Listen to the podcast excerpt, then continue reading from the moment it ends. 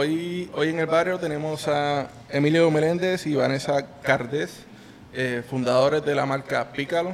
Eh, bienvenidos al barrio. Gracias, gracias. Gracias. Gracias, por la invitación.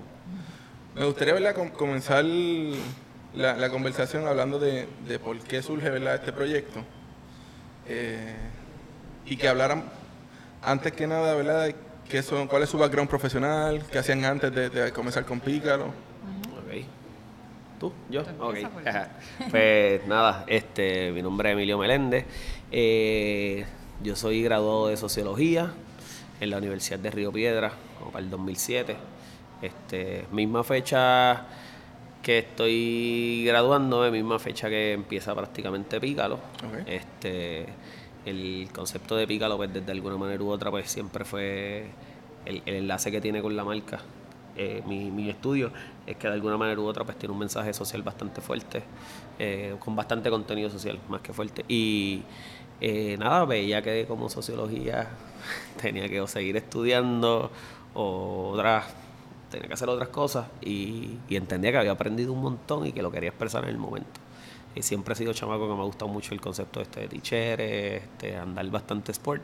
Y de ahí es donde viene el concepto. O sea, como que empecé a desarrollarlo de arte, este, no tenía cero conocimiento, literal. Este, y para ese momento pues me uno con este chamaco que estaba estudiando este, artes gráficas y yo sencillamente explotaba todas las ideas ahí, entonces él las llevaba como que a, a, a gráfica. En el primer evento que nosotros montamos mesa, todo esto fue a través de festivales, Sí, artesanal, un proceso artesanales, todo eso, lo que eran los famosos martes de galería y en Viejo San Juan. Ese fue mi primer evento. Y en ese primer evento, el chamaco que me estaba haciendo el arte gráfico, desde el primer evento. Wow. Y fue como que, ver, pero ¿qué pasó? Y de ahí estuve como año y pico con los mismos cuatro diseños, tratando de sobresalir, de hacer, de llegarle a la mayor cantidad de gente posible, hasta que yo mismo empecé a aprender poquito a poquito. Este, empecé a trabajar lo que era Illustrator, lo que era Photoshop, empecé yo ahí poquito a ¿Cómo poquito. fue ese proceso de autoeducación, verdad? Porque básicamente hasta este mismo proyecto surge por eso, por querer yo aprender de, de otras personas, conocer la comunidad. Eh, ¿Cómo, cómo, verdad, qué era lo, lo más que te apasionaba o qué era lo- la, la chispa que tú seguir autoeducándote y seguir creciendo? Mano, la fiebre del mensaje que estamos tratando de llevar y el feedback de la gente. Este, y eso me llevaba automáticamente a la pasión que le tenía al proyecto, a decir, espérate, pues, para poder seguir llevando esto, tengo que de alguna manera u otra aprender a hacerlo. Este, y mano, prácticamente eso. Tutorial 1, tutorial 2, lo que a mucha gente ya artista gráfico le podía tomar 5 o 10 minutos hacer, a mí me tomaba 7 horas, 2 semanas, este, pero poquito a poco. Y sí te puedo reconocer también que le cogen más cariño porque lo pariste prácticamente desde cero, ¿me entiendes? Este, so, prácticamente eso fue lo que estuvimos haciendo por un par de, par de añitos, este, hasta que entonces entra Vanessa y es la que le da dirección a esto. Eh, pues mi nombre es Vanessa Caldés, como, como mencionaste. Yo pues no, no comencé como tal con la marca. Conocí a Emilio, en cierta medida pues nos enamoramos, nos casamos. este, pero yo eh, tengo un background en psicología industrial y organizacional. Eh, tenía mi trabajo, pero conocí a Emilio siempre, siempre él es, sabiendo que quería hacer algo con la marca. También él tenía su trabajo, los dos teníamos nuestro trabajo, eh, pero él quería dedicarse full a la marca. Claro. Eh, so, él tenía como siempre esta pelea interna de que quería dejar su trabajo y yo peleaba con él con que no podía dejar su trabajo. Y poquito a poco pues eh, lo que hice fue que con mis propios estudios, que era psicología eh, organizacional, eh, yo le dije, ah, pues de verdad te quieres dedicar a, esto, pues déjame ver cómo podemos hacer un plan de trabajo y, prácticamente empezar a, crear action points para comenzar a trabajarlo. Este, y ahí pues lo que hicimos fue que creamos el proyecto de eh, programa de representantes eh, y empezamos a distribuir la mercancía con principalmente estudiantes de distintas universidades. Eh, le dábamos mercancía y ellos vendían por su propia cuenta, prácticamente eran vendedores independientes. Sobre ese programa lo trabajé yo. Cuando comenzamos ese programa fue que vimos que la marca empezó a verse en distintos puntos de la isla eh, y empezamos a generar capital Y así en ese proceso seguimos haciendo agenda. Yo me involucré un poquito más, me involucré un poquito más hasta que él pudo dejar su trabajo y poquito a poco pues seguimos. Y estos representantes conectaban con la marca de uno, ¿me entiendes? Eran como un tipo de embajadores. Literalmente, Sí, esa es la palabra. Yo como tal siempre lo hemos llamado representantes, porque de alguna manera u otra el proceso para entrar era buscando el- el- el- la conexión con la marca. La mayoría eran clientes que, le- que estaban bien jugueados, que estaban bien pompeados con la marca, que les gustaban lo que estábamos haciendo. Este, y esa manera de reclutamiento era también una manera bastante peculiar de qué conoces de nosotros, qué sabe de nosotros. Nunca lo quisimos llamar vendedores independientes, a pesar que la realidad es que eso es lo que eran, pero era como que tú eres quien va a representar, a representar esa marca cuando estés en los eventos, cuando estés en los festivales, cuando le estés vendiendo la mercancía a tu pana. Para mí era bien importante que conocieras la esencia de lo que es. Eh, y eso te lo puedo decir hace seis años, siete años, pero el tú ver que de esas personas que estaban de manera independiente con nosotros, ahora muchos de ellos son empleados de nosotros, son quienes nos corren las redes sociales. Eh, hemos ido a este proceso de desarrollo, de, de crecimiento de todo a la vez. Y decir, por darte un ejemplo, tengo este chamaco que fue nuestro primer representante, este que estudió eh, comunicaciones, que estudió todo eso y ahora es quien corre las redes sociales de nosotros, es quien nos corre la barra, ¿entiendes? Como que crear ese lazo y que se identificaran de una manera que ya llevan siete años con ellos, ¿entiendes? Como que fue la conexión de que verdaderamente se identificaran con lo que hacíamos. En, en ese tipo de ejemplos, ¿cómo, cómo se sienten, verdad, al, al crear un sueño que, que- que, ¿verdad? se escribió en papel y lo, lo han podido echar, eh, eh, hacer realidad y, y crear una cultura? Porque al fin y al cabo una cultura que se crea organizacional, se, se Sí. crea, o sea, se crea una cultura de marca, pero también es una familia dentro de todo. 100%. Yo, yo creo que te diría que ahí es que eh, la marca y como dice Emilio, el enfoque a lo mejor más que el mismo diseño era siempre llevar el mismo mensaje, lo que eran los valores de lo que es eh, el pitirre, de lo que es picando conciencia y como que en términos de lo que es cultura se empezó a crear solito, porque la gente ya se estaba identificando con el mensaje. Ya llegando ya a un punto de lo que es una estructura organizacional, pues ya es un poquito más hablando de trabajo, hablando de estrategias, hablando de, de cómo entonces crear posiciones y dividir roles para entonces crecer la compañía. O sea, creo que lo primero que viene siempre es la cultura. Y trabajas todo lo demás en base a eso y como que todo se une y va corriendo solito. ¿Cómo, cómo pueden describir. El, el hecho de que ah, al sol de hoy han podido crear que Pícalo siga trabajando duro con la parte social, pero también siga trabajando la parte comunitaria, en el sentido de cómo han creado esta cultura tanto en todo Puerto Rico como en Bayamón, en su espacio? Eh, ¿Cómo creen que, que- que ha sido, este- o sea, cómo describirían este crecimiento a lo que hoy como tal es el proyecto? Mano, yo creo que es que ha sido la posición principal desde el arranque. O sea, de- desde el día uno era la idea. Yo no sabía que iba a tener una tienda. Yo no sabía que íbamos a tener seguidores. Yo no sabía que a la gente le iba a gustar tanto lo que hacíamos. Yo no sabía que, te- menos, jamás en la vida pensé que iba a tener una barra. Este, pero sí sabía que esta era la línea por la cual quería llevar el mensaje, que la gente se identificara, que, que 100% apoyaran no solamente nuestra marca, sino lo que se está produciendo en Puerto Rico. De ahí es donde viene el enlace de no solamente vender nuestra marca, sino vender otras marcas locales. Este, So, yo creo que más que nada ha sido eso, que la esencia de, la, de la marca, de la compañía desde el primer día era este. Este va a ser el norte. Eh, nos han pasado millones de cosas que podemos sentarnos a hablar de un montón de experiencias que, que nos han pasado que podrían desviar completamente ese norte, pero económicamente hubiésemos hecho un montón o lo que sea.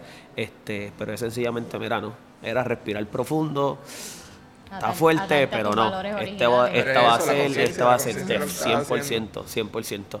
Este, y, es- y es algo que todavía pasa, es muchas cosas que todavía la gente pregunta, eh, cosas que podemos estar logrando ahora mismo por la trayectoria que estamos llevando y aún no te vamos a decir que estamos mainstream ni nada de eso, pero sí le estamos llegando a gente que normalmente no conocían ni seguían lo que nosotros estamos haciendo. Y el poder seguir abriendo esos espacios en donde más yo digo, espérate, esto más, más derecho vamos hacia, hacia, hacia esa línea. Y el vivo ejemplo de esto es abrir una tienda en Plaza de la América. O sea, nos han llegado muchas críticas en base a eso. Gracias, gracias. Pues nos han llegado muchas críticas, ah, que si Plaza de la América, que si es el evento principal, que si esto, que si lo otro. Yo como lo he visto es completamente opuesto. Es decir, no, esta es la manera de nosotros demostrar que las marcas locales sí ya estamos al nivel de poder vender y de, poder medirnos. Una de las promociones que nosotros hemos dado es como el pitirre entrando a la casa del Como, como yo, una marca pequeña, o 22 marcas pequeñas, estamos diciendo que lo que necesitamos es exposición y estamos aquí, estamos en el centro principal del país y esta es la que hay, ¿me entiendes? O sea, como que ese es el mensaje como tal. No, y, es sumamente interesante y yo lo veo bien claro. Eh, ¿Cuán difícil es hacer ropa en Puerto Rico? Hacer la ropa en Puerto Rico. Hacer la ropa en Puerto Rico. yo no te puedo, yo no, yo ahora mismo no te podría decir si es 100% de dificultad porque honestamente no sé si ahora mismo alguien lo está haciendo, pero cuando nosotros tratamos de hacerlo, se nos hizo bien difícil. Sumamente difícil. Este, nosotros nos asociamos a donde nosotros entendíamos que era la línea por donde podíamos coger, como que mira, estas asociaciones quizás nos puedan llevar a eso. Eh, hicimos mucho research, este, nos reunimos con un par de fábricas y sencillamente no era lo poco que se podía hacer, no era costo efectivo. La moda que nosotros estábamos tratando de implantar, este, en cuestiones de los, por ejemplo, las gorras. Pues nosotros, un ejemplo, nosotros encontramos una fábrica aquí en Puerto Rico que trabaja gorras. Pero entonces las gorras que mi marca trabaja eh, son five panels, son snapbacks, son toda esta dinámica. Y esta fábrica me dice, no, yo solamente trabajo esta gorra. Te las puedo hacer, pero este es el único corte que llevaba. Entonces ya ahí me está quitando... Y, a unos precios que jamás y, otra cosa pues, venderlo accesible a nuestro público. Exactamente. Este, nosotros nada, en base a eso lo que hicimos fue que tratamos de, en algún sentido, pues producir lo más cercano posible. Este, viajamos a Colombia, viajamos allá, conocimos fábricas, aprendí, no te voy a decir que aprendí mucho, pero aprendí un poquito de lo que era trabajar con textiles, con los hilos, con todo eso, porque aquí en Puerto Rico pues sencillamente nosotros estamos restringidos a que los almacenes que vengan de afuera traigan las marcas específicas y yo te compro a veces hasta una, un límite de colores y todo donde no me dejaba expandir lo, que yo quería hacer.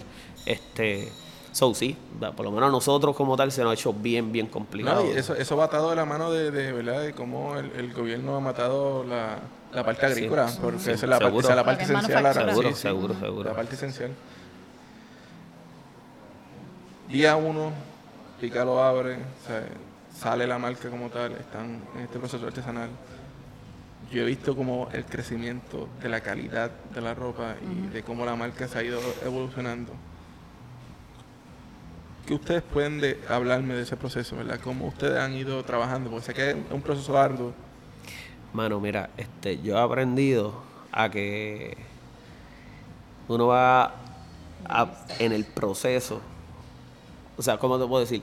Ahora mismo, esa calidad que yo tenía el primer día a la que tengo ahora es bien diferente. Pero yo reconocí desde el arranque que yo no podía tener la calidad que tengo ahora en ese momento. So aprendí los procesos. Este, hay una frase bastante vulgar, por eso no lo voy a decir, que habla de eso, pero el hecho de no puedo llegar allá arriba, ahora ese es el norte. ¿Me entiendes? Este, y eso bregó pues con los costos, bregó con, con, los lugares donde yo estaba vendiendo. A mí se me hizo al principio se me hizo bien difícil entrar en una tienda, este, y pues la manera en cómo vendía los productos, pero a la que pude reconocer e ir aprendiendo, porque como menciono ahorita, pues no, estudié nada de arte gráfica, tampoco estudié nada de diseño, de moda, ni nada de eso, so, conocía bien poco, todo ha sido en el proceso. Que si pudimos ir, llevamos tres años ya yendo a, a un, a un trade show en Las Vegas, que cada vez que voy, pues entonces sigo aprendiendo, me sigo, sigo este, nada, autoeducando eh, en base al tema. So, como yo lo acepté desde el principio, es, ok, esta es mi realidad, vamos a trabajar con esto y vamos a ver cómo poquito a poco lo vamos a seguir mejorando. Y hemos ido literalmente poquito a producto en producto, de igual manera seguir mejorando, porque todavía no está 100% como uno lo quisiera. Uno sigue desarrollándose hasta, hasta llegar a ese, ese punto. ¿En qué momento deciden abrir una tienda?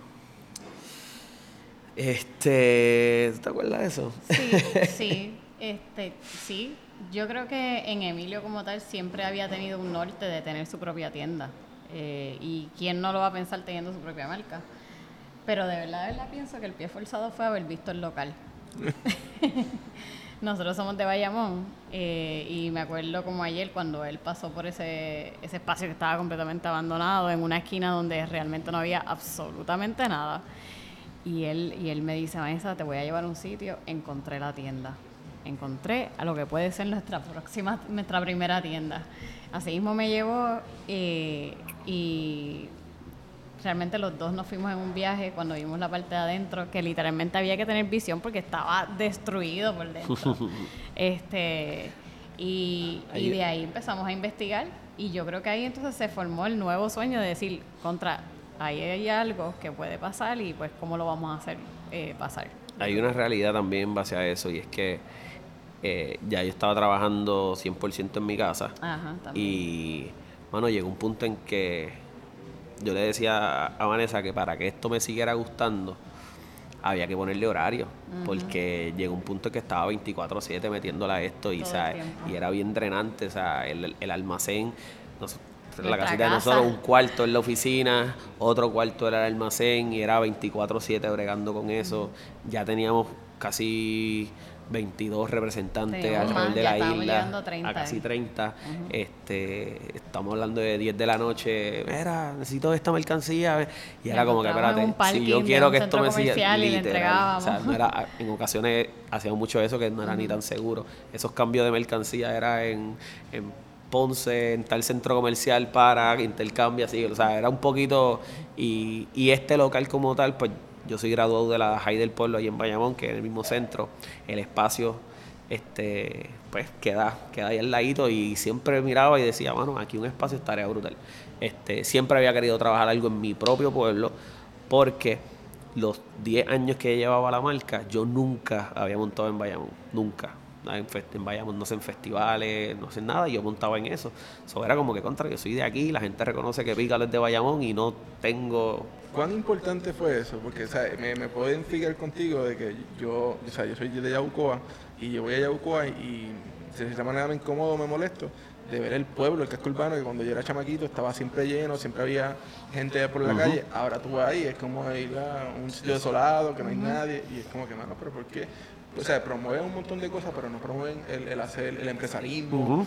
Sí, pues yo, yo creo que no solamente fue importante porque era nuestro pueblo, yo creo que fue importante porque nadie lo estaba haciendo y nosotros queríamos este, hacer algo en un lugar donde realmente nos atreviéramos a ser los primeros. O sea, hay- nos- para nosotros eh, tenemos un pensamiento de que hay que dejar de pensar que la gente no fomenta esto, no se está haciendo esto y dejar de decir los demás y decir, pues lo voy a fomentar yo, pues lo voy a hacer yo. Pues yo creo que eso para nosotros fue hasta, hasta más importante. Y, y el hecho de ser un reto, o sea, lo veíamos como un reto. Hay una, hay una, carre- una calle principal en, en Santurce, de la cual todo el mundo habla, donde, donde decían todo el mundo, es que pues, tienes que abrir aquí, tienes que abrir aquí. Y yo decía, no, porque es que ya el mercado está creado. Para mí el reto es hacerlo en un lugar donde no, y el apostar a uno y decir, no, espérate, lo vamos a hacer aquí y, y la gente va a llegar. Al principio... La realidad es que todo el mundo decía que estábamos locos y pues Oh, sí. gracias a Dios ahora mismito pues como que, ah, diatre, sí, este, en este lugar, por la ubicación, porque tienes la plaza, porque tienes el tren, porque la gente puede llegar, porque le vamos dando esa vida al, Y al- nosotros al pueblo. estábamos Sí, le, asustados le le dan uso al tren urbano. Al tren sí, urbano, sí, seguro. Mira, yo, idea, yo sí. soy de los que pienso, yo soy de los que pienso, el tren urbano, sabemos mucho de, de, de, pues, de- de- de muchas quejas que hay, pero también soy de los que pienso, mano, ya está ahí. Ya está. Hay que buscar el uso. Hay que usarlo, exacto. hay que tratar de buscarle, pero sí. Y ahora mismo el uso principal son las plazas. La, la gran mayoría de, las que- de, la- de las estaciones de tren urbano tienen unas plazas inmensas, grandísimas. Fue difícil conseguirlo, pero nada, fue propuesta tras propuesta, tocando puertas, eh, haciéndoles ver lo que nosotros podíamos traerle a ellos también, cómo, cómo nosotros nos íbamos a beneficiar, pero cómo ellos se iban a beneficiar también. Y ahora mismo se está viendo. Abre el nido. ¿Cuáles son esos retos que se dan de tener una tienda o sea, Bueno. viva, por decirlo así? Porque Servir Bueno, trago. este, yo, yo creo que fue el hecho de que pasamos de ser solamente una marca de ropa a de momento ser una tienda y restaurante y barra. O sea, nosotros abrimos prácticamente toda la vez de algo que no dominábamos, que no conocíamos, que no teníamos la más mínima idea de lo que iba a pasar. Pero ahí, ahí es donde yo veo que, que es lo de la cultura que estamos hablando ahorita, de cómo sencillamente la gente se identifica con uno. Eh, y de cómo, por ejemplo, yo que soy el que corro las redes sociales, las redes sociales como yo he corrido las del nido, es que hemos sido hemos tratado de ser lo más transparente posible. Hay mucha gente que oculta muchas cosas por las razones que sean de cómo correr sus redes, pero yo como tal, a mí me gusta presentar este backstage de, decir, mira, hoy me toca imprimir camisa, hoy estoy comprándola en el almacén, este es el proceso que nosotros hacemos. Y ya todo el mundo sabía lo inexpertos que nosotros éramos abriendo eso. Y lo principal fue ese, ese primer día que abrió el nido, 29 de abril, había tanta y tanta gente la cocina. Ah, otra cosa, otra cosa. Yo no sé si es por el hecho de autogestión que nosotros siempre hemos hecho. Los bartenders nunca habían sido bartenders. Los cocineros nunca habían sido cocineros. O sea, imagínense. Y el rush era a unos niveles tan grandes que Vanessa sale afuera y les dice, mira, disculpen, este, estamos haciendo todo lo posible, que si esto, le vamos a dar cerveza gratis a todo, el, mundo, mano. Y brother, ninguno quiso la, cerveza. todo el mundo se acercaba y decía, tranquilo, estamos aquí para apoyarlo, metan mano, que si esto, y nosotros como, wow. Y ahí es donde entra lo que estábamos hablando al principio de cómo la gente se, ha identificado, ha creído y, y, están dispuestos a apoyar ese, ese proceso. O sea, de verdad que ahí es donde uno es la mejor explicación de decirle, esta gente está están ahí y, reconocen lo que se está haciendo. ese día mucha gente no sabía que nosotros íbamos a abrir el concepto completo. Todo el mundo pensaba, que, iba a ser una tiendita de pícaro. So, como que no, no claro, nosotros y, Emilio más que nada, que como él dijo que corre las redes sociales, somos teasers. So, nosotros siempre vamos a dar cierta información, pero no la damos completa. So, la gente sabía que venía algo grande, pero nadie sabía qué. Que 100%. Este, so, la gente que llegó ahí prácticamente fue por la marca. Emilio, háblame de, de la cultura del hip hop y de cómo Pícaro está ahí encendido. Mano, desde, desde el arranque. Yo, las primeras camisas que yo hice, yo sinceramente dije, yo necesito, yo le quiero poner una camisa a Luis Díaz y a 7-9. Desde el arranque día 1. Este, y bueno, era los lo juqueos que estaba con la música de ellos, influyeron mucho al proceso que yo estaba haciendo. Ellos pues estaban corriendo una escena de hip hop súper mega independiente. Este, y el yo ver eso, ver ese sacrificio que están haciendo, ver el contenido social que tienen en sus letras, eh, y, y, ver cómo poquito a poco, a pulmón, trataban de, de pues, yo me identifiqué, sencillamente me identifiqué. Pero a mí lo más que me, que me, que me llevó a cómo se podía trabajar en colectivo con otras marcas fue una conferencia que fui de, una, de unos muchachos de, de México, se llaman Lumbre. Este, en parte de ese grupo hay un MC que se llama Boca Floja, de allá.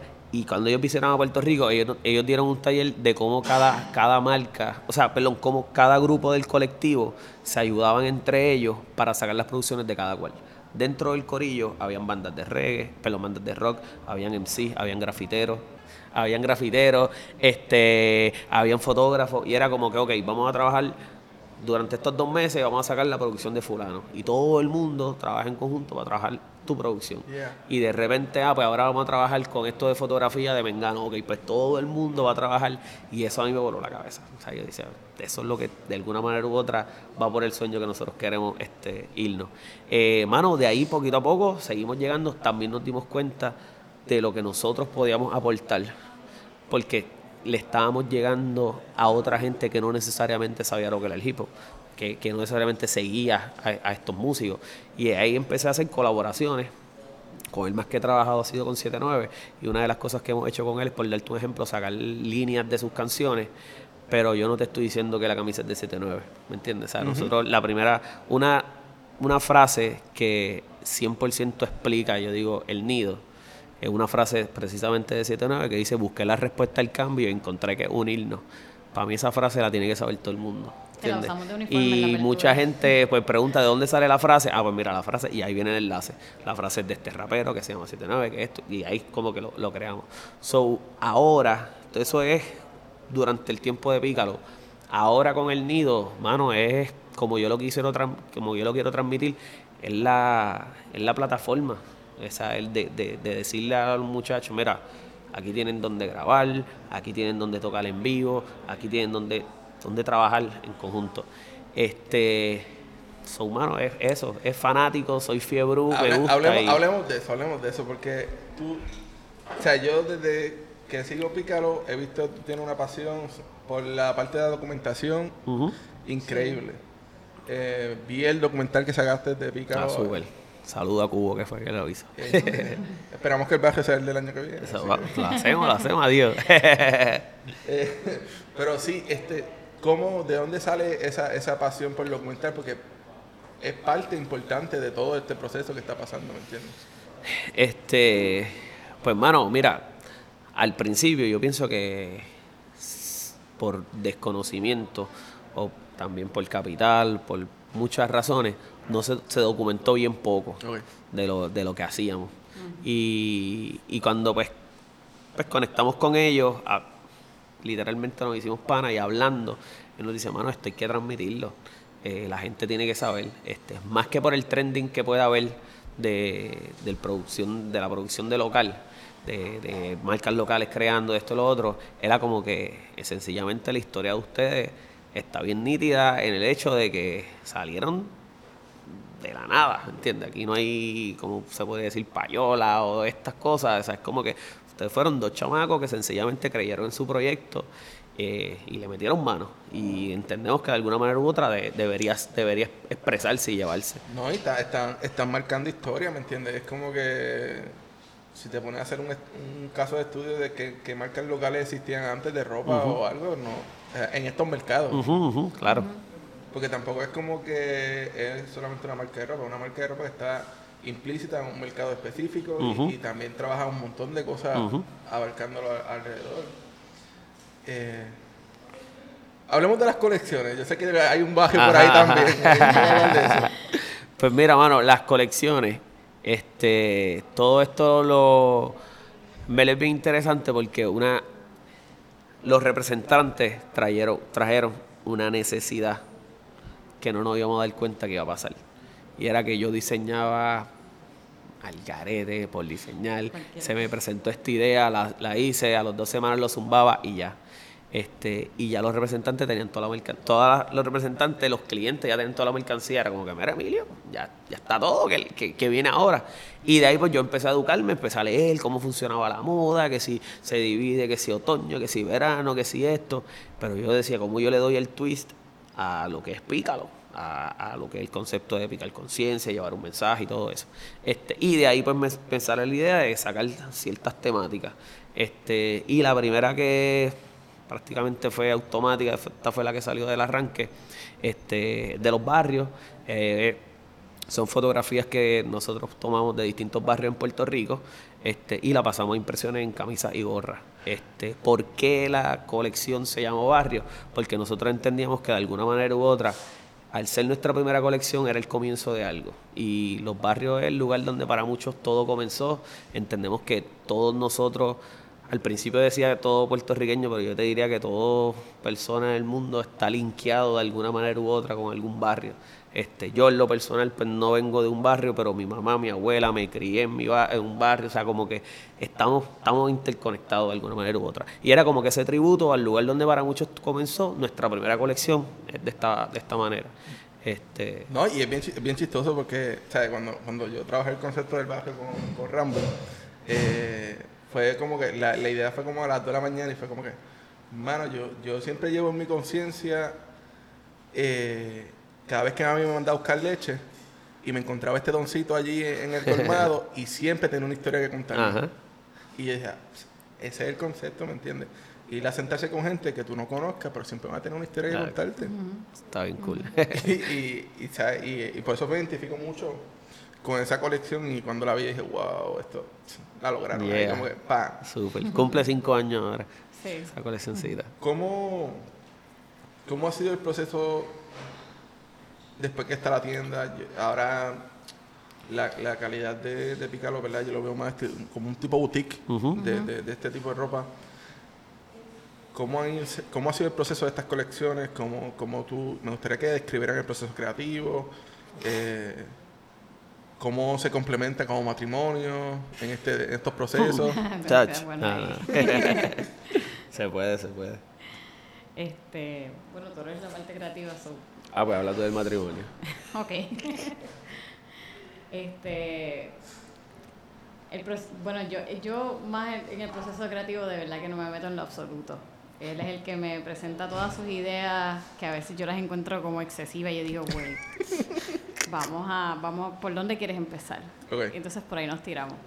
Eh, pero algo, por lo menos que a mí me ha impresionado de todo el proceso, es, es como ya, eh, como si lo tuviera en la parte de atrás, diseñó esta colección, pero tiene una razón de ser y vamos para la próxima. Eh, es como si tuvieran secuencia. Eh, yo que lo veo desde el punto de vista de afuera, ¿verdad? Porque yo no estoy dentro de su mente. Todas tienen una secuencia, una razón de ser. Empezamos por Barrio, que de hecho Barrio fue la que nos dio el pie forzado a literalmente dedicarnos 100% a la marca porque fue la primera vez que, que se vio Pícalo eh, completo. O sea, no era lo mismo tirar el par de camisas a de momento decir, espérate, tiene una razón y está corriendo.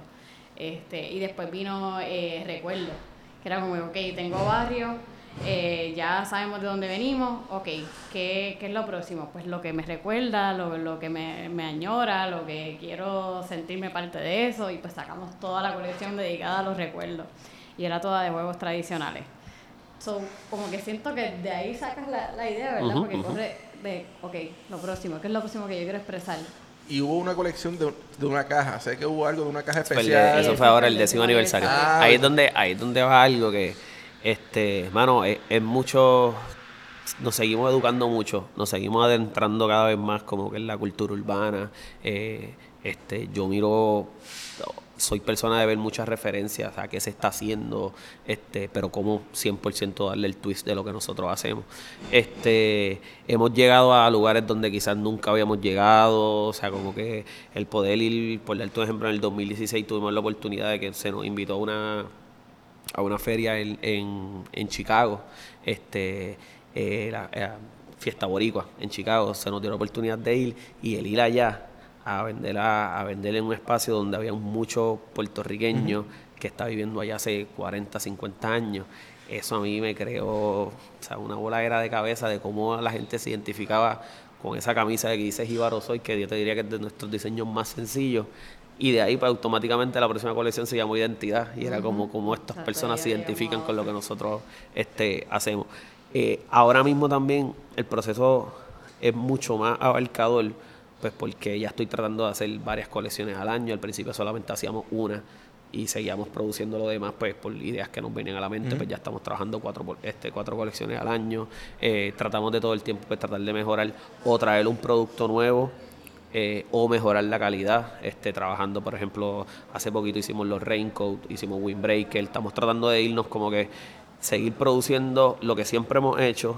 Muchas de las cosas se siguen imprimiendo aquí, se siguen trabajando aquí y otras colecciones pues, que se trabajan de afuera. So, cada vez, a pesar de que se nos está haciendo más fácil conseguir mejor calidad, mejor producción y todo eso, se complica en el hecho de que queremos hacer más cantidades, queremos hacer más colecciones en menos tiempo. A veces es más complicado. Cada vez la temática se nos hace más complicada porque se sigue, yo siento que a veces como que se sigue achicando y vamos ahí como que No, en ese también, range. también el hecho de la, de, la, de la filosofía, ¿verdad? De lo que quieran llevar, porque Exacto, eh, exacto. hay algo muy preciso que se llama slow fashion, así Ajá. que hay que apoyarlo. Seguro. No, no caer, ¿verdad? En el mercado actual de la producción más allá. Ajá, ajá, Sí, definitivo, sí. 100%. Y, y pues eso sí. Ven a Pícalo entrando en Centroamérica, Suramérica, mercado de habla hispana, hispano Sí, balance. Sí. full, full, full, Y lo full. hemos hablado Estoy- estamos locos por veces. hacerlo. Precisamente ahorita estábamos hablando de, eh, este, acabamos de traer, a- en este festival que tuvimos este fin de semana, traímos un rapero de, de, de Cuba, Randy Acosta, y prácticamente él es su propio manejador, él corre todo lo que él hace, y él acaba de venir de una gira de Sudamérica y me dice, mira, esto es lo mismo que está pasando allá. So, claro que quiero, quiero crear esa conexión. Además de que volviendo un poquito a lo del hip hop, yo solamente escucho rap en español.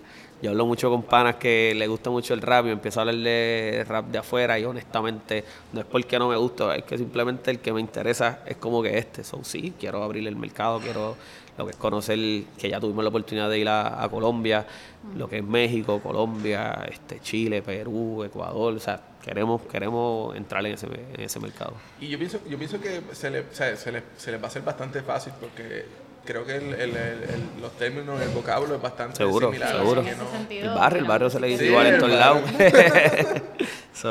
De hecho, con Barrio entendemos que es una super colección para entrar a Latinoamérica. Este, so, está, es algo que está en nuestros planes hace tiempo. Yo creo que lo que nosotros estamos tratando de hacer es uy, posicionarnos aquí en Puerto Rico como, como una de las marcas más reconocidas, seguir trabajando eh, en cada esquina que no nos vean es una oportunidad de que nos conozcan. Eh, so, yo creo que una vez nos posicionemos aquí donde realmente queremos estar y todo esté corriendo, pues ya va a ser el momento de brincar el charco y decir, ok, estamos listos para esto. Eh, pero mientras tanto, pues tenemos el e-commerce, que es lo que nos ayuda a eso. Y se, Nosotros se ponen a se ponen a eventos de streetwear en otro, en otros países donde Sí, van full. Hemos ido. No, espera, Nos que- hemos que- si ya lo hemos marca. hecho. Sí, sí, ustedes No, Como marca, no. nosotros como marca no, ahora mismo. Este, yo entiendo que la puerta por donde nosotros nos deberíamos tratar de tirarles por lo de lo de la música, como que ir entrando a hacer pop-ups, que eso es algo que son de los planes que queremos tener para el año que viene, quizás empezarlo en Estados Unidos, que eso nos hace ahora mismo mucho más eh, fácil, además de que ya hay un mercado que nos está consumiendo en el área de allá, porque más del 70% de nuestras ventas online pues son dirigidas Estados a Estados Unidos, so que de ahí pues puedo empezar a decir, por darte un ejemplo, que pues vamos a hacer el, el release de nuestra próxima colección, pues vamos a conseguir un espacio en Nueva York, vamos a hacer un pop-up, pero entonces ligado con lo que siempre hemos hecho, con traer la música, traer esto y hacerle el evento completo. So, eso es como una de las ideitas que estamos tratando de cuadrar y de ahí pues si pudiésemos brincar para otro lado, pues brincamos. Big Big. Exacto. Estamos ahí. Luego de todo lo que han hecho hasta el sol de hoy, eh, ¿qué tienen en la mente para el futuro? O sea, ¿qué, qué, qué quieren? ¿A qué están Hacho, aspirando? mano, uno no para. Sí, mira, acabamos de salir de, de un festival que ha sido meses y meses de trabajo largo y ya hoy estamos pensando en las cosas que queremos hacer próximo. Y es como Emilio dice, el trabajo no para. Yo creo que en un futuro por- eh, tenemos un, un plan bien largo en la cabeza, pero eh, en un futuro aquí cercano en Puerto Rico, pues yo te pudiera decir que a lo mejor es tener una tienda en cuatro puntos distintos de la isla donde estemos accesibles para mayor cantidad de gente. Eh, so, yo creo que ese es el primer paso más cercano y realista que podemos decir. Eh, como tú dijiste, irnos eh, fuera de Puerto Rico, entendemos que tenemos la capacidad, tenemos la calidad eh, y lo que necesitamos es conseguir los recursos y los contactos para salir. Eh, so, yo creo que eso también sería en un corto plazo. Viéndolo, viéndolo de verdad, yo soy, yo soy un fanático de Patagonia. Ok, sea, ok, yo- súper. de, de Patagonia, una marca, Ajá, una marca. Este, mi, mi gerente de tienda también. También, Sí, sí, eh, lo, este, este- este hombre tiene una buena visión, vende ropa, pero vende ropa sustentable, pero al igual tiene una causa. Lo veo mucho en ustedes. ¿sabes? Tienen su línea de ropa, tienen su causa con el hip hop, con la conciencia, lo social. ¿Algún proyecto que quieran implementar más allá con la comunidad, eh, que se quieran meter en alguna causa? Este, pues mira, tenemos muchos, tenemos muchas, muchas cosas. Este, quizás mucha gente también aún ve, o sea, puede estar viendo como que estamos haciendo muchas cosas y piensan que somos mucha gente haciendo. Pero honestamente, lo principal somos ella y yo, este, todavía. Tratamos de cubrir lo más que podemos, o sea, eh, pero sobre todas las cosas nos estamos dando cuenta también que estamos abiertos a, a recibir ese tipo de, de- de- de ayuda, de colaboración, de vamos a sentarnos, de ver qué podemos hacer, de quizás al alcance yo he podido llegar, que, que esta persona que se nos hacer que no, pues nosotros cómo podemos colaborar para poder llegar a, a un poquito más. Estamos súper dirigidos a eso, o sea, eh, queremos meternos mucho, estamos bien como que pompeados en meternos en las universidades. Eh, pues de alguna manera somos de los que pensamos que si nosotros tenemos chamacos de 17, 18, 19 años que conocen nuestro producto desde bien temprano, es una persona que de aquí a 15, 20 años pues van a seguir escuchando y van a seguir sabiendo lo que nosotros hacemos. Este, y eso lo pensamos desde hace tiempito, pero hace poco vi una entrevista que le hicieron al manejador de Bad Bunny y él estaba hablando de cómo la música en Puerto Rico se mueve y de que por donde much- de muchos de los sitios donde empieza a moverse esa música es en Mayagüez y es referente a la lo que la universidad. a que el Mayagüez todo el mundo sale a distintas partes de la isla y todo eso. Entonces ahí como que se le prende el bombillo a uno y dice, mira, uno tiene que meterse aquí porque de ahí es que puede seguir surgiendo. Tenemos muchos proyectos dirigidos hacia eso. Y que es una cultura totalmente diferente, porque la, eh, el, el, el, pico allá es lunes a jueves. exactamente, exactamente, exactamente, exactamente. Yo creo que ahora mismo, este, atados así a, a, lo mejor en algunas comunidades en particular, pues no. Pero sí es algo que tenemos en mente, especialmente ahora que estamos hablando de grito de conciencia, que es lo que llevamos haciendo este fin de semana. Eh, pero pues a lo mejor por falta de conocimiento, por falta de tiempo, pues no sabemos a quién dirigirnos y, y a lo mejor el año que viene sabrá Dios y el grito de conciencia coge otro giro y se le añade otra parte educativa. Definitivo. Que, que es lo que yo creo que podemos integrar. Eh, ahora mismo estamos fomentando mucho lo que es el arte local, los emprendedores nuevos que están naciendo, que están saliendo, pero a lo mejor podemos integrar una parte educativa dentro de lo que es el festival. O sea, hay muchas cosas que se pueden Lo que queremos de alguna manera u otra es que, que ver que la gente también pueda ver que es una plataforma que estamos creando y que puede ayudar a, una exposición para ellos que quizás no la tienen ahora mismo. lo que quisiéramos es eso. Nosotros ahorita estamos hablando con los muchachos del, del coffee shop de, de cómo en estos dos años, de alguna manera u otra, reconocemos que nos enfocamos mucho, mucho, mucho en nuestro proyecto y de alguna manera u otra nos pusimos como una gringola enfocados en esto y no estábamos viendo qué cosas estaban pasando afuera. Y ahora estamos tratando de empezar a volver a expandir, a ver qué está pasando afuera, este, llegar a sitios como este, que yo lo veo y pienso que es prácticamente lo mismo que estamos haciendo nosotros allá en Bayamón.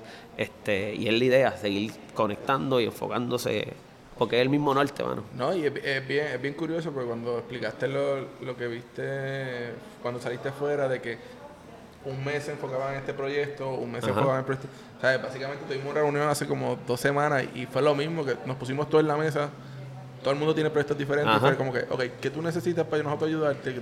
porque eh, de eso se trata. Exacto, de, crear una red sustentable y que la comunidad crezca completa. Exactamente, Porque al fin y al cabo lo que queremos es crear un comercio local y, una identidad entre todos. y, es lo que, es lo que, y es lo que hemos visto que se ha ido creando eh, en el nido. Este, porque por darte un ejemplo, tenemos los mismos muchachos de nosotros que de repente el cocinero pues tenía su proyecto y el que se haya, haya dejado el nido para poder abrir su proyecto para nosotros es una pompeadera, claro. ¿entiendes? Porque es que, bueno, cogió la fuerza, cogió la cara, ahorró sus chavitos y pudo hacerlo y de alguna manera nosotros nos sentimos parte de eso. Igual tenemos este, este otro muchacho que está creando su propia compañía de escalar y en el mismo pueblo de Bayamón, y entonces como uno le puede dar ese support, esa ayuda, o sea, como que es la idea de seguir conectando.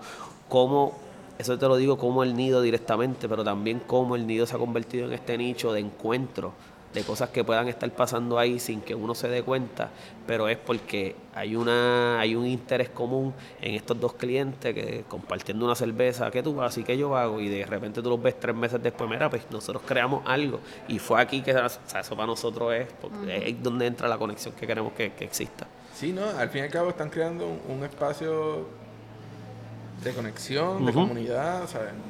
Exactamente.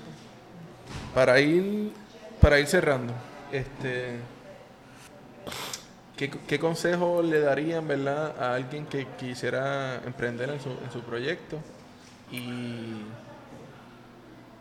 ¿qué, consejo le darían a, a, matrimonios creativos?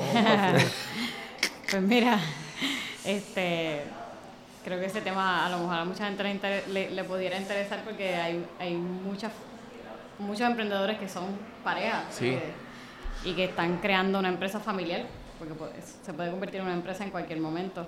Eh, yo creo que lo que nos ha aliviado a nosotros, ¿verdad? Eso de que trabajamos juntos todos los días, nos vemos todos los días, después nos acostamos a dormir juntos todos los días, es que cada cual tiene sus roles. Es asignarse sus tareas. Al principio no fue así, estábamos los dos pensando qué hacer y nos daba un bloqueo brutal, como que hacíamos los dos a la vez, todo a la vez y no había organización pero a veces ahora en el nido tú me ves a mí por un lado, Emilio por el otro, porque ya sabemos lo que nos corresponde. So, yo creo que de primera instancia es identificar en qué tú eres bueno y en qué tú eres bueno y en qué parte te va a tocar a ti y qué parte te va a tocar a ti. Y ahí vas a ver cómo prácticamente tu día en tu proyecto se convierte en un trabajo regular. Y ya tú ves a tu esposo en el área de trabajo y no es tu esposo en ese momento. Y tú te reúnes con, con esa persona y tú estás haciendo un plan de trabajo So, eh, identificar. Son roles, son roles. Este, en, en- en este concepto, quizás al principio Vanessa no se encontraba 100% dentro de la Sí, compañía.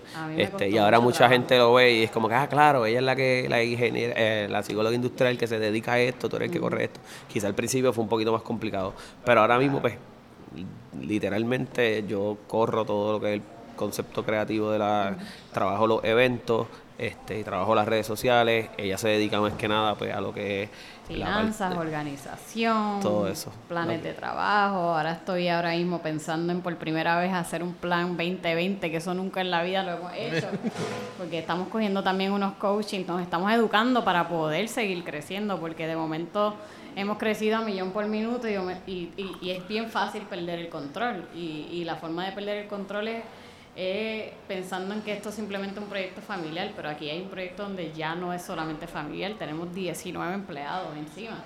So, esa organización es necesaria para la perspectiva que tengan los empleados sobre ti también. So, como que todo ha evolucionado a, a eso. Y otra cosa que yo diría que es bien importante para pareja, este, tienen que sacar su tiempo. Eh, nosotros al principio era en el nido y pícalo 24/7 por pro- probablemente 5 años corridos. Y ya sabemos que nos tenemos que dar las escapadas y de momento a veces sale un gustazo y decimos, ok, este fin de semana nos vamos. Y esos tres días, cero nidos, cero pícaros. Pero a veces en esos tres días salen las mejores ideas. Eso puede pasar y nos ha pasado muchas veces. Pero ese momento de escape, de tú decir, no voy a pensar en esto, también a veces es el momento donde tú dices, diablo, estoy tan relax y tan de esto que salió una idea brutal. So, como que ese, eh, ese darse su tiempo también es súper importante. de, y de consejo como tal, ha hecho perseverancia. Mucha gente piensa ahora mismo que esto nació ayer, pero lleva 12 años ya corriendo, tratando, tropezando, eh, engavetándose. Esto estuvo engavetado años también, o sea, como que es perseverancia, creer en uno, este, y, y mano, de alguna manera u otra, tratar de, a pesar de que puedas hacer cosas que gente puede estar haciendo cosas parecidas, buscar la manera de cómo tú sobresalir. O sea, y eso pues lo trabajas mucho a través del aspecto creativo, lo puedes trabajar, hay muchas maneras de trabajarlo, este, pero, pero realmente ver cómo tú puedes sobresalir diferenciándote de otras cosas. Y yo creo que el nido, por ejemplo, lo explica de una manera bien sencilla y es de cómo tú tienes un conceptual donde involucra arte, moda y barra en un mismo espacio. Y el ejemplo es cómo tú puedes estar a las 10 de la noche en una tienda de ropa, solamente de marcas locales, dándote una cerveza, escuchando buena música. En Puerto Rico, pues quizás no hay un sitio así. Pues entonces ahí es como tú sabes que estás haciendo algo distinto. Este, so, nada, eso es como que lo que yo creo así para Yo mí. te diría otra cosa importante y te lo digo porque mucha gente se me ha acercado a hacerme esa pregunta. Este, y, y es que preguntan qué ayudas puedo conseguir, qué cosas me puedo conseguir para hacer este proyecto. Y yo pienso que a veces hay que, hay que uno mismo arriesgarse primero en tu propio proyecto antes de esperar de que llegue una ayuda. Y mucha gente, te digo, lo que me pregunta es, ¿cómo tú consigues un incentivo de gobierno? ¿Cómo tú consigues esto? No es lo que consigas, es lo que hagas. Y en el momento que tú mismo inviertas en tu proyecto y arriesgues todo, nosotros, yo te me atrevo a decir que el día antes de nosotros abrir el nido, nosotros no teníamos nada en la cuenta. O sea, nosotros invertimos absolutamente todo. Y le puedes preguntar a él el día que yo me senté en mi casa, que llegamos, que eran como la una de la mañana porque acabamos de terminar. Yo dije, Emilio, acabamos de contratar dos empleados, empiezan mañana y ¿qué vamos a hacer? O sea, e- es atreverse a decir, mano, yo invertí en mi proyecto y no esperé que alguien viniera a hacerlo. Ujú. Así que esos riesgos pueden pasar, puede ir bien como puede ir no. Tenemos mil fuck-ups también para inventar, pero nosotros mismos arriesgamos lo nuestro para poderlo hacer. Desde ese, desde ese punto de vista, y cerramos con esta pregunta, ¿cómo ven el futuro de Puerto Rico como empresario ustedes? Hacho, yo lo veo súper prometedor. Yo también. Te soy súper honesto. Este, mucha gente está bien frustrada porque hay muchos sitios que están cerrando. Este, yo me doy cuenta que las personas que están cerrando son, por lo menos, te lo digo porque veníamos hablando de esto hace poquito, hace de, camino. Este, tú tienes compañías multinacionales ahora mismo que están cerrando en los centros comerciales principales y estos centros comerciales principales te están dando espacio a marcas locales o espacios este, locales a abrir su espacio. Eh, eso antes no existía. Tú tienes eh, compañías eh, súper gigantescas que yo pienso que no, tienen por qué hacerlo, pero están abriendo food trucks. Tú tienes este gente multinacionales que venden hamburger que ahora le están metiendo amarillo. Tú tienes este tú tienes una multinacional que hace hamburger que ahora hace tripleta. ¿De dónde viene todo eso? Eso viene de la esencia de nosotros los pequeños corriendo eso. So, ellos están emulando lo que nosotros estamos haciendo. Yo pienso que eso te está expresando a ti que vamos por un buen camino. Eh, así es como yo lo visualizo. Yo cada vez voy viendo panas, amistades, eh, atreviéndose a mirarlo. Y, como se lo he dicho a mucha gente, yo entiendo que ahora mismo hay una necesidad, yo estoy viendo una necesidad de consumir local. Los chamacos, la gente está atreviéndose a hacerlo, pero más que consumir local, es porque estamos fajándonos para traer buena calidad, buen diseño, algo creativo, verdaderamente que te identifiques con lo que estamos haciendo, eh, no ser local, no apoyar por ser local, porque ah, María me dio bien duro y pues, pues cógeme lástima, me tienes que consumir, no, porque estamos chavándonos para, que, para, poder hacerlo bien, para que a ustedes les guste, para darte una buena experiencia en base a lo que estamos haciendo. yo lo veo por el momento lo veo súper, súper positivo. Pero lo tenemos que hacer nosotros, no debemos depender de más nadie. es apoyarlo entre nosotros y ya. Este, eh, eh, otra cosa que, yo me atrevo a decir, que me atrevo a apostarle que de aquí a cinco años van a haber unos cambios súper drásticos y, y va a haber mucha, mucha gente exitosa. Y lo vemos todos los días. A nosotros nos solicitan marcas todos los días y vemos el talento todos los días, nosotros viendo gente sacando ideas brutales. Nosotros a diario yo me atrevo a decir que nosotros recibimos más de 10 solicitudes para entrar al nido y marcas buenas. O sea, yo creo que hay un movimiento pasando, la gente se está atreviendo y es cuestión de dar ese pie forzado de decir sí. Estamos ahí para eso. Exacto. Quiero darle las gracias por haberme dado esta oportunidad de entrevistarlo. Eh, sigan picando conciencia. sí va a ser. Gracias. Y fue un placer tenerlo aquí en el barrio. Súper agradecido por la invitación, de verdad que se repita.